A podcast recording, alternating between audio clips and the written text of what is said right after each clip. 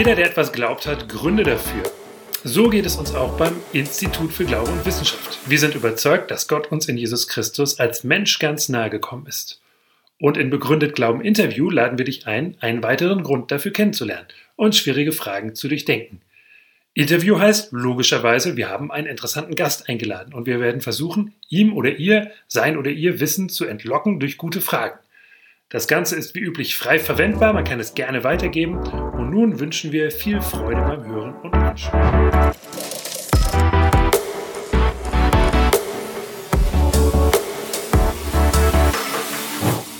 Mein Name ist Elena Bick, ich bin Regionalreferentin bei der Schüler-SMD in Bayern und darf diese nette Runde ein bisschen moderieren.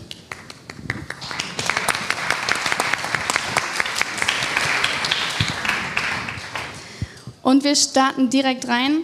Und äh, Matthias, es ist praktisch, dass du das Mikrofon schon in der Hand hast. Die erste Frage geht an dich. Die ist ein bisschen länger, die Frage. Wenn Gott vorausschauend ist, wieso hat er die Welt dann trotzdem erschaffen, obwohl er doch wusste, dass die meisten Menschen verloren gehen werden? Ist das Leben unter diesen Gesichtspunkten immer noch ein Geschenk oder eben eine Qualifikationsrunde?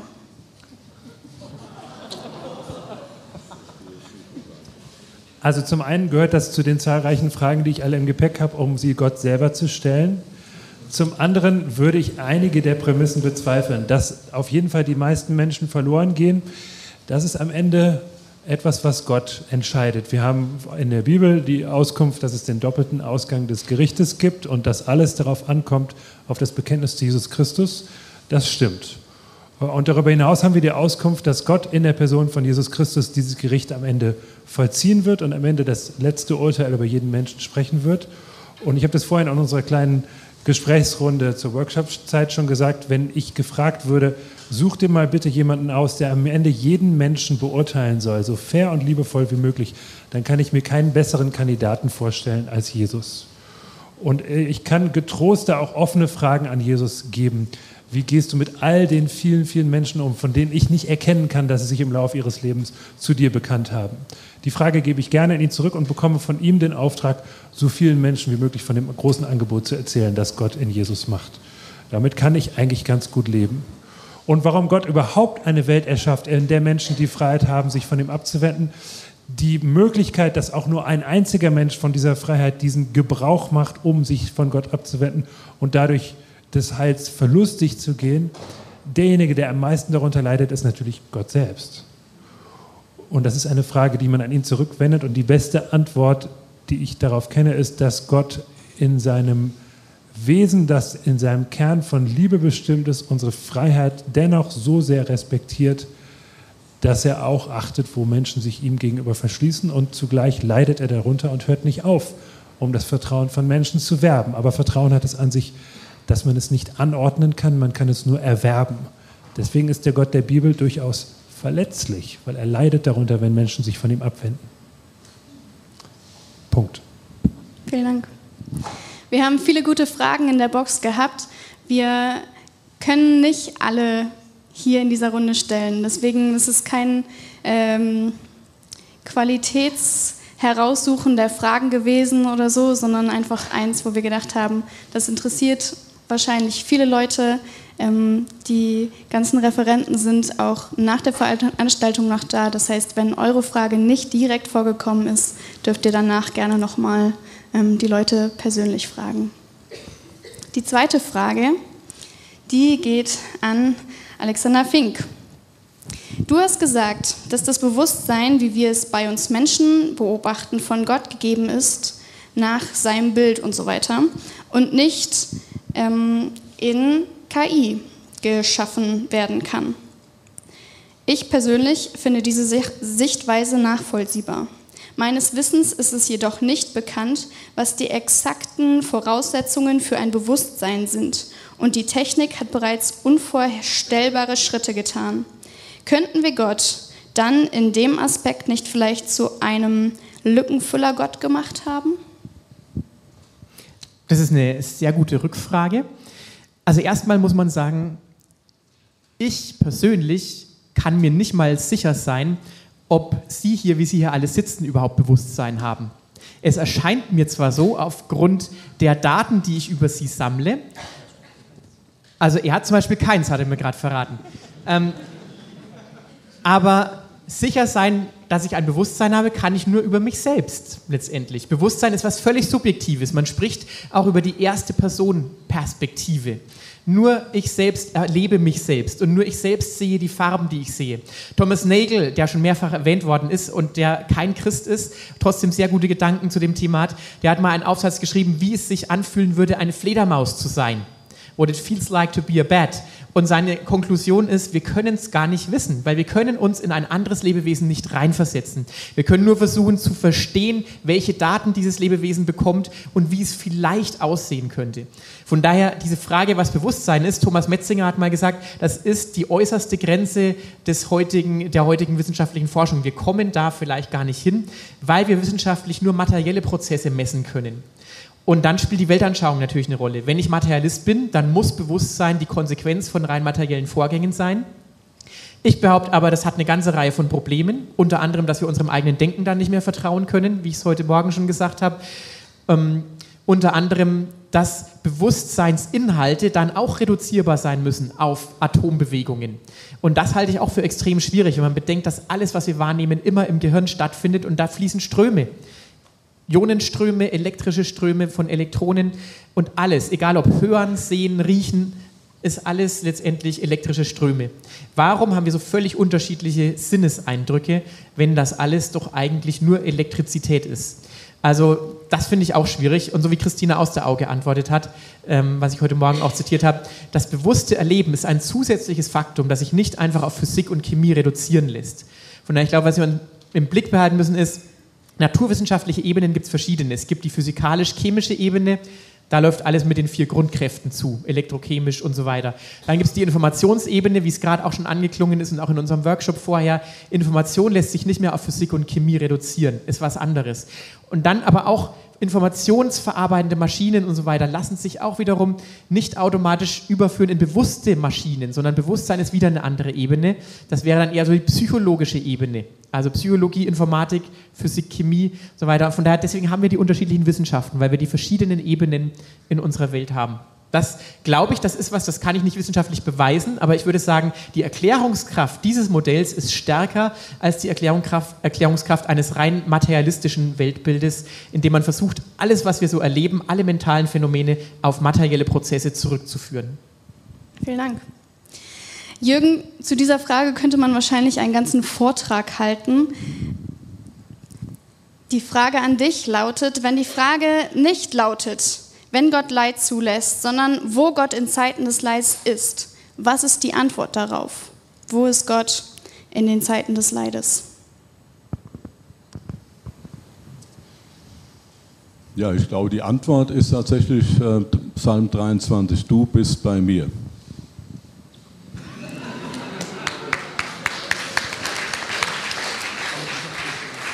Und das in einem Satz. Wie geht man damit um? Wenn ein Agnostiker sagt, man kann nichts zu 100% wissen, was kann ich ihm antworten, Christian? Ein Mathematiker würde sich jetzt wahrscheinlich beschweren und sagen, doch, in der puren Mathematik, wir können alles wissen, wir können genau Beweise ziehen, wir können alles wissen. Ähm, ansonsten würde ich sagen, ja, das stimmt. Äh, wir können nicht alles wissen. Die Frage ist ja auch, wann wie wüssten wir, dass wir jetzt alles wissen? Wie wüssten wir, dass wir die 100% erreicht haben? Dann hätten wir irgendwie einen Maßstab, äh, würden von außen drauf gucken, dann wären wir ja vielleicht sozusagen Gott. Ähm, ich glaube aber, dass uns das nicht aufhalten sollte. Ähm, denn es gibt extrem viel zu wissen. Und dann zu sagen, dann vielleicht in eine passive Haltung zu verfallen, naja, ich kann eh nicht alles wissen, ich glaube, so leben wir nicht. Ich glaube, wir sind neugierige Menschen und ähm, es gibt ganz viel, das wir noch erforschen können. Das wäre die Haltung, die ich mitgeben könnte. Ähm, ich kann nie wissen, wann ich, äh, wann ich alles Wissen erreicht habe und was, wenn in diesem Wissen, das ich noch nicht erreicht habe. Und sei es nur ein Prozent. Ähm, was ist, wenn da sich doch irgendwo Gott versteckt hat? Also suchen lohnt sich und nachforschen, würde ich sagen. Danke. Siegfried, ist ein Virus ein Gottesgeschöpf? Ein Geschöpf Gottes, ein Virus? Also jetzt reden wir über das Coronavirus. Das ist gerade so richtig aktuell. Woher kommt das Ding? Hat Gott das Coronavirus gemacht? Oder das ist noch ein relativ harmloses. Also Coronavirus ist wirklich ein relativ harmloses Virus. Ähm, wie ist es mit dem AIDS-Virus? Oder wie ist es mit dem Ebola-Virus? Äh, als Molekularbiologe stelle ich zunächst mal fest, das sind überaus geniale Konstrukte. Das sind Konstruktionen, die könnte sich kein Mensch irgendwie ausdenken. Das, da, da, das, sind, das Mikro geht nicht? Geht es nicht? Ah, oh, jetzt. Also diese, diese Viren oder andere Krankheitserreger, die sind dermaßen geniale Konstruktionen, die können sich eigentlich kein Biologe heute ausdenken. Und sie sind nicht nur genial, sondern sie sind auch tödlich. Und sie sind in ihrer Art, wie sie tödlich sind, sind sie häufig sowas, wie ich es nur sagen kann, ist sie dämonisch sind, weil sie quälen Menschen. Natürlich hat das Virus kein Bewusstsein, das weiß ich auch. Da tritt mir in der Biologie etwas entgegen, was ich zwar naturwissenschaftlich auf eine gewisse Weise fassen kann, was ich aber als Mensch und als Christ nur als dämonisch bezeichnen kann. Und ich glaube, dass wir in der Biologie beides haben. Wir haben eine wunderbare, geniale und gute Schöpfung Gottes und wir haben auf der anderen Seite Manifestationen des Dämonischen in dieser Schöpfung. Und ich glaube nicht, dass die von Gott kommen, sondern ich glaube, wenn Gott einmal einen neuen Himmel und eine neue Erde schaffen wird, dann wird diese Herrschaft des Dämonischen über das Leben beendet werden. Eine sehr hoffnungsvolle Aussicht. Wieso oder warum Woraus ergibt sich der Zorn Gottes? Ich denke, dass der Zorn Gottes ganz, ganz eng zu seiner Liebe gehört. Ich glaube, dass das Gegenteil von Liebe, dass es nicht der Zorn ist, sondern dass es Gleichgültigkeit ist. Wenn ich mir eine junge Mutter anschaue, die zornig ist auf ihr Kind, weil ihr Kind gerade auf die Straße rennt und kurz davor ist, zum, vom Auto überfahren zu werden, dann ergibt sich der Zorn dieser Mutter aus der unendlichen Liebe, aus der riesigen Liebe der Mutter. Der Zorn ergibt sich daraus. Und ich denke, dass Gott zornig ist, weil er sieht, wie die Sünde den Menschen kaputt macht. Er wünscht sich so sehr, dass wir in einer Beziehung mit ihm leben, dass wir lernen, was es heißt, Mensch zu sein, nach seinen Geboten zu leben, das Leben zum Aufblühen kommt und er sieht, wie uns das kaputt macht. Und da, weil er uns so sehr liebt, deshalb kann er nicht anders als zornig ähm, darauf zu sein, zornig auf die Sünde zu sein, die uns kaputt macht. Der, der Theologe Miroslav Wolf aus dem ehemaligen Jugoslawien, der hat unterrichtet in Gebieten, wo Leute den, ähm, den äh, Krieg im ehemaligen Jugoslawien hautnah erlebt haben. Und der hat immer wieder gesagt, er hat gesagt, dieser Gott, der kann nicht ein Gott der Liebe sein, wenn er nicht ein Gott des Zornes ist. Wir können hier nicht davon sprechen, dass Gott Liebe ist, wenn er nicht zornig ist ähm, über all das, was passiert ist, gerade wenn wir uns anschauen, wie Leute gelitten haben unter dem Bürgerkrieg, unter den Kriegen im ehemaligen Jugoslawien. Also die der Zorn Gottes, das, der kommt daher, weil er uns so sehr liebt. Der gehört äh, ganz, ganz nah zu seiner Liebe. Vielen Dank. Wir öffnen einmal diese Runde für Rückfragen von euch, direkt live gestellt und nicht durch die Fragenbox gemittelt. Das Mikro geht wieder rum. Äh, auf die Frage mit der hundertprozentigen Sicherheit bezogen. Ich habe die Frage so verstanden, dass es nicht darum geht, ob man 100% alles weiß, sondern eine hundertprozentige Sicherheit hat in dem, was man weiß. Wenn jetzt der Agnostiker sagt, woher kannst du mit hundertprozentiger Sicherheit sagen, dass es Gott gibt? Danke, dass du nochmal klargestellt hast. Ähm, da würde ich trotzdem auch wieder sagen, ähm, dass wir, dass wir da einen Maßstab haben müssten, ähm, irgendwie eine Art Kriterium, das zu entscheiden, und dass das ähm, aber praktisch nicht lebbar ist diese Vorstellung. Ich glaube, dass totale Skepsis nicht lebbar ist. Das, so funktioniert unser Leben nicht. Ähm, gerade das, was unser Leben so lebenswert macht, äh, lebenswert macht, Liebe, Beziehungen, das sind Dinge, die kann ich nicht empirisch fassen. Ja, ich kann nicht zum Beispiel jedes Mal, wenn meine Frau zu mir sagt, ich liebe dich, sagen, warte mal kurz, dann mein Handy rausnehmen, Voice Recorder anmachen, könntest du das bitte wiederholen, dann durch Lügendetektor-Software das Ding jagen und sagen, okay, ich dich auch. Ähm, das wäre, glaube ich, das wäre, glaube ich, das Ende von, von, von jeder Beziehung und jedem Leben. Das heißt, irgendwo muss der Punkt kommen, dass wir ähm, Skepsis auch überwinden und auch in vielen Bereichen einen gewissen Sprung in den Glauben machen. Äh, nicht nur bei Gott, aber da ist es äh, ganz besonders äh, wichtig und spannend. Eine weitere Frage? Hier vorne? Ich kann es auch so sagen. Ja, nee, wir warten auf das Mikro, dann hören es alle gut. Wir haben über Viren gesprochen. Ich will es nochmal äh, zuspitzen auf eine andere Fragestellung in der Biologie. Das äh, biologische Gleichgewicht funktioniert ja nur durch von uns subjektiv wahrgenommene Todes- und Leiterfahrung. Wie kriege ich das mit einem Gottesbild der Liebe überein? Wir leben in der Tat in einer Welt, äh, die nach ökologischen Gesetzmäßigkeiten arbeitet, die notwendigerweise in der Gestalt, wie die Welt jetzt ist, Tod und auch Leid mit sich bringen. So ist es heute und ich kann keine alternative Welt designen. Nicht mal spekulativ gedanklich. Ich glaube, dass wir, nachdem ich die Bibel verstehe, in einer gefallenen Welt leben, in einer Welt, die so wie sie jetzt ist, nicht mehr so ist, wie Gott sie haben will. Und ich glaube, dass was wir in dieser Welt sehen, auch in den ökologischen Ketten und Gesetzmäßigkeiten, abgesehen von diesen genialen Tötungsstrukturen, das ist etwas, was eben die Bibel als Gefallen bezeichnet, was letztendlich durch Sünde ins Dasein kommt. Und dabei denke ich nicht in erster Linie an die Sünde des Adam und der Eva, sondern an Dinge, die viel fundamentaler sein müssen. Ich sehe die Probleme, die Sie ansprechen, ich habe keine Lösung auf diese Probleme, aber ich sehe auch, dass die Welt nicht so ist, wie sie mir gefällt. Und ich habe eine Hoffnung, und es ist meine christliche Hoffnung, dass Gott einen neuen Himmel und eine neue Erde schaffen wird. Wie auch immer er das machen wird, ich habe keine Ahnung. Aber es ist meine Hoffnung, dass er das tut. Und ich werde dabei sein, dann werde ich das sehen.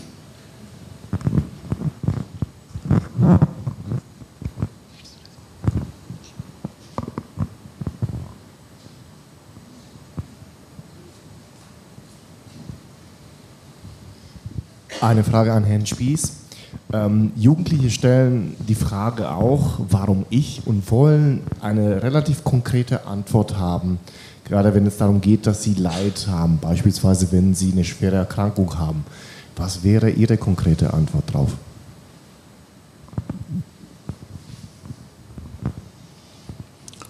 Also zunächst mal ist es so, dass Mensch normalerweise eine Frage nicht beantworten kann, die ein anderer stellt, wo die Worte warum und ich vorkommen.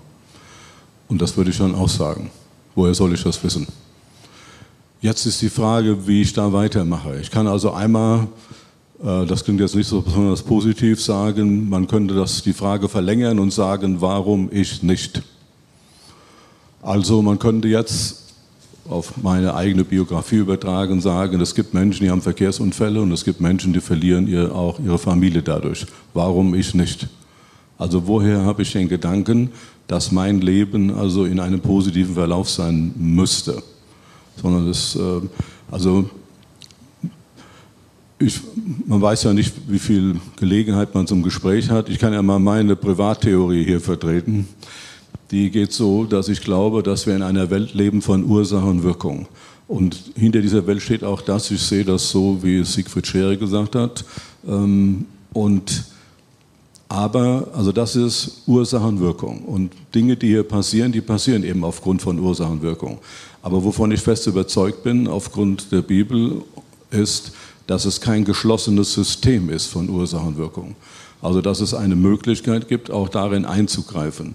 Und es ist so, dass wir dazu aufgefordert sind ähm, von Jesus, dass wir beten sollen. Also das Gebet meines Lebens ist einer der Faktoren, das mein Leben bestimmt. Wie hoch diese, diese Veränderung durch das Gebet, das wissen wir nicht. Aber wir haben nur die Aufforderung von Jesus oder die Einladung, äh, dass wir beten und dass es auch ein Punkt ist in meinem Leben. Aber ich glaube, wenn so eine Frage kommt an mich, und ich habe das auch schon gehört, dass Leute mit warum ich, dann kann ich eigentlich immer nur sagen, ich weiß es nicht. Aber ich kann dabei sein und kann versuchen, mit jemandem zu sprechen und zu helfen, wie er über die Situation hinauskommt. Aber die Frage, warum und ich, das, äh, da fehlt mir die prophetischen Möglichkeiten. Für mich selber habe ich eben das andere gesagt, äh, mir gesagt, warum ich nicht. Und es ist Ursache und Wirkung und der Unfall, äh, wenn ich da jetzt zurückkommen kann, weil das ja für mich ein Schlüssel, eines der beiden Schlüsselerlebnisse meines Lebens war, äh, war sowohl der Unfall sehr erstaunlich, weil praktisch in einer Autoschlange ist das Auto ausgeschert gegenüber einer anderen Autoschlange. Das war, haben ja viele Leute auch gesehen. Und es war auch ausgesprochen ungewöhnlich, dass ich selber das überlebt habe. Das Ganze sah nicht so günstig aus. Man ist auch nicht davon ausgegangen, dass da jemand drin ist. Und die Frage für mich äh, heißt dann, ähm, habe ich genug Informationen von Gott, um jetzt weiterzumachen? Und die Frage konnte ich in meinem Leben bejahen. Ich habe genug Informationen und so weiter. Was nicht heißt, dass ich das irgendwie wüsste, äh, warum der Unfall passiert ist oder es gar positiv erklären können. Ich glaube, dass sich einige Dinge daraus entwickelt haben, die vielleicht positiv waren. Aber ich sehe es nicht so, dass Gott es deshalb gemacht hat, sondern ich sehe eher, dass Gott aus den Dingen, die so negativ waren, doch etwas auch hat machen können für mich oder für andere, die es äh, auch positiv waren. Aber wenn ein anderer spricht, würde ich äh, dies, ich könnte höchstens sagen, so habe ich das für mich selber gemacht. Aber für einen anderen zu sagen, warum ich, das kann ich nicht sagen. Für mich war eine entscheidende Frage immer, habe ich genug Informationen von Gott im Gebet und im Gespräch, um weiterzumachen? Und die hatte ich bisher. Eine Frage. Eine Frage. Eine Frage, mit der man wahrscheinlich nicht so schnell fertig wird. Eine ich wollte Frage. noch kurz was dazu sagen. Nur ein Kommentar noch. Jesus am Kreuz hat ja auch gesagt, mein Gott, mein Gott, warum hast du mich verlassen? Selbst da kam das Warum und ich drin vor und die Frage wurde auch nicht beantwortet. Ich meine, die Bibel die gibt die Antwort, aber selbst Jesus hatte die Frage, warum ich? Eine weitere Frage aus dem Publikum nehmen wir an dieser Stelle noch. Hier vorne zum Beispiel. Äh, eine, ein, eine kurze Frage an Herrn Fink. Ähm, wie weit ist man, also es gab ja vor ein paar Jahren mal diese 7-Gramm-Hypothese, dass man 7 Gramm verliert, wenn man stirbt. Wie weit ist man äh, dabei zu beweisen, irgendwie äh, die Seele zu beweisen oder den Geist? Also das hat meines Wissens nach hat der Nobelpreisträger John Eccles in diese Richtung geforscht, aber hat wohl da nicht so richtig Ergebnisse bekommen. Und die Frage ist, wie will man etwas, was immateriell ist, letztendlich mit Messbarkeitsmethoden beweisen? Das sind wir wieder an der gleichen Frage, wie man Gott in der Natur beweisen kann.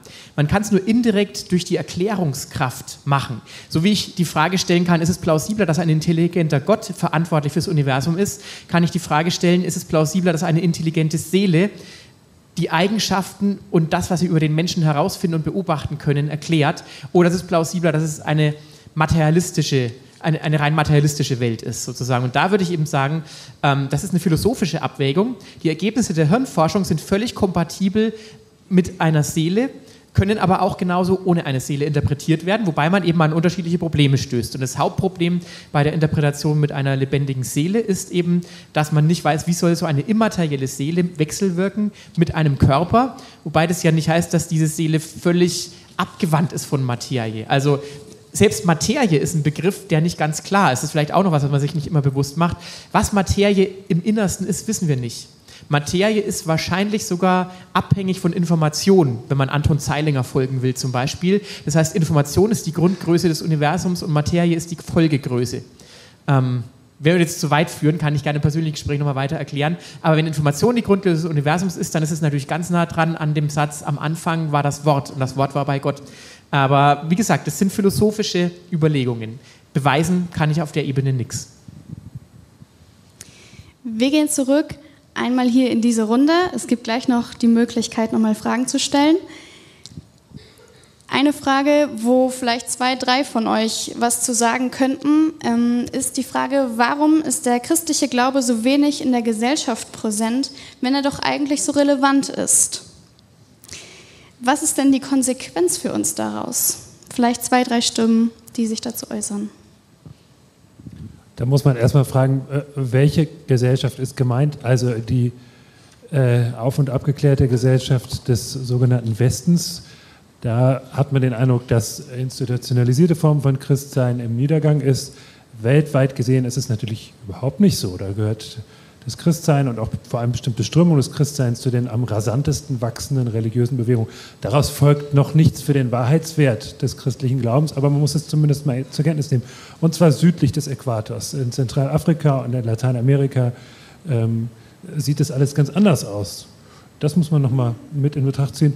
Und ansonsten, warum das hier so ist, da gibt es eine Fülle von Gründen. Das ist auch nicht so einfach auf einen einzelnen Faktor zu beschränken. Zum einen ist es sicherlich selbst verschuldet, das muss man so sagen, dass die Kirchen, die großen Kirchen, sich äh, im Laufe der letzten 100, 200 Jahre nicht ausschließlich mit Ruhm bekleckert haben und dass ähm, deswegen so eine gewisse Ernüchterung eingetreten ist bei Teilen der Bevölkerung. Auf der anderen Seite liegt es daran, dass vielleicht die am stärksten und wirksamsten konkurrierende Weltanschauung mit dem christlichen Glauben in westlichen Gesellschaften nicht der Atheismus ist oder sonst irgendeine andere religiöse Einstellung, sondern der sogenannte Konsumismus. Die Vorstellung des schönen Lebens durch materiellen Konsum sichergestellt, der kann man in westlichen Gesellschaften sehr schnell erliegen. Und es ist nicht ganz leicht, was dagegen zu setzen. Aber da gibt es nicht ein anderes Patentrezept als das, was Christen sonst immer versuchen, nämlich möglichst glaubwürdig, beherzt öffentlich ihren Glauben zu bekennen, verständlich, plausibel und zugleich glaubwürdig in verbindlichen Gemeinschaften dafür einzustehen. Wenn man den Blick historisch ein bisschen weitet, sieht man das auch mit etwas mehr Gelassenheit. Solche Phasen gab es in der Geschichte des Christentums immer wieder. Diese Phase wird sich irgendwann auch ändern. Ich sehe auch schon Anzeichen dafür, dass das Interesse zurückkehrt. Ich würde vielleicht noch kurz anmerken, dass ich den Eindruck habe, unsere Gesellschaft ist indirekt noch ganz enorm durch den Glauben beeinflusst. Wenn man sich mal überlegt, wo das Schulsystem herkommt, wo das Krankenwesen herkommt, ähm, wo unsere Feiertage herkommen. Also wir leben auf einem Erbe, das wir nicht mehr begründen können, wenn wir den Glauben nicht mehr haben. Das ist das Spannende. Die ganzen Menschenrechte zum Beispiel und die Freiheitsrechte, alles hat ganz starke Wurzeln im christlichen Denken und das sagt sogar der äh, nicht gerade als gläubiger Mensch bekannte Jürgen Habermas. Der sagt, ähm, dass der egalitäre Universalismus, also die Gleichheit von allen, ist ein Erbe des jüdischen Gerechtigkeitsdenkens und des christlichen Liebesgedankens. Ähm, und wir haben kein anderes Fundament in unserer Gesellschaft. Dieser Gedanke wurde immer wieder neu angeeignet in verschiedenen Phasen der, Geschichten, der Geschichte. Äh, aber alles andere ist seiner Meinung nach postmodernes Geschwätz. Und das schreibt er in einem Buch um das Jahr 2000, 2001, Zeit der Übergänge, in dem er dafür argumentiert, dass wir ein neues ethisches Fundament brauchen für ein postnationales Europa. Und er fragt, was ist die ethische Basis dafür. Und er sagt, die finden diese ethische Basis nur im jüdischen Gerechtigkeits- und im christlichen Liebesdenken, interessanterweise. Das sagt jemand, der nicht selbst an Gott glaubt. Wir gehen noch mal ein bisschen in die Richtung, Christian. Ohne Gott macht die Welt keinen Sinn. Aber warum macht es eigentlich Sinn, dass Gott existiert?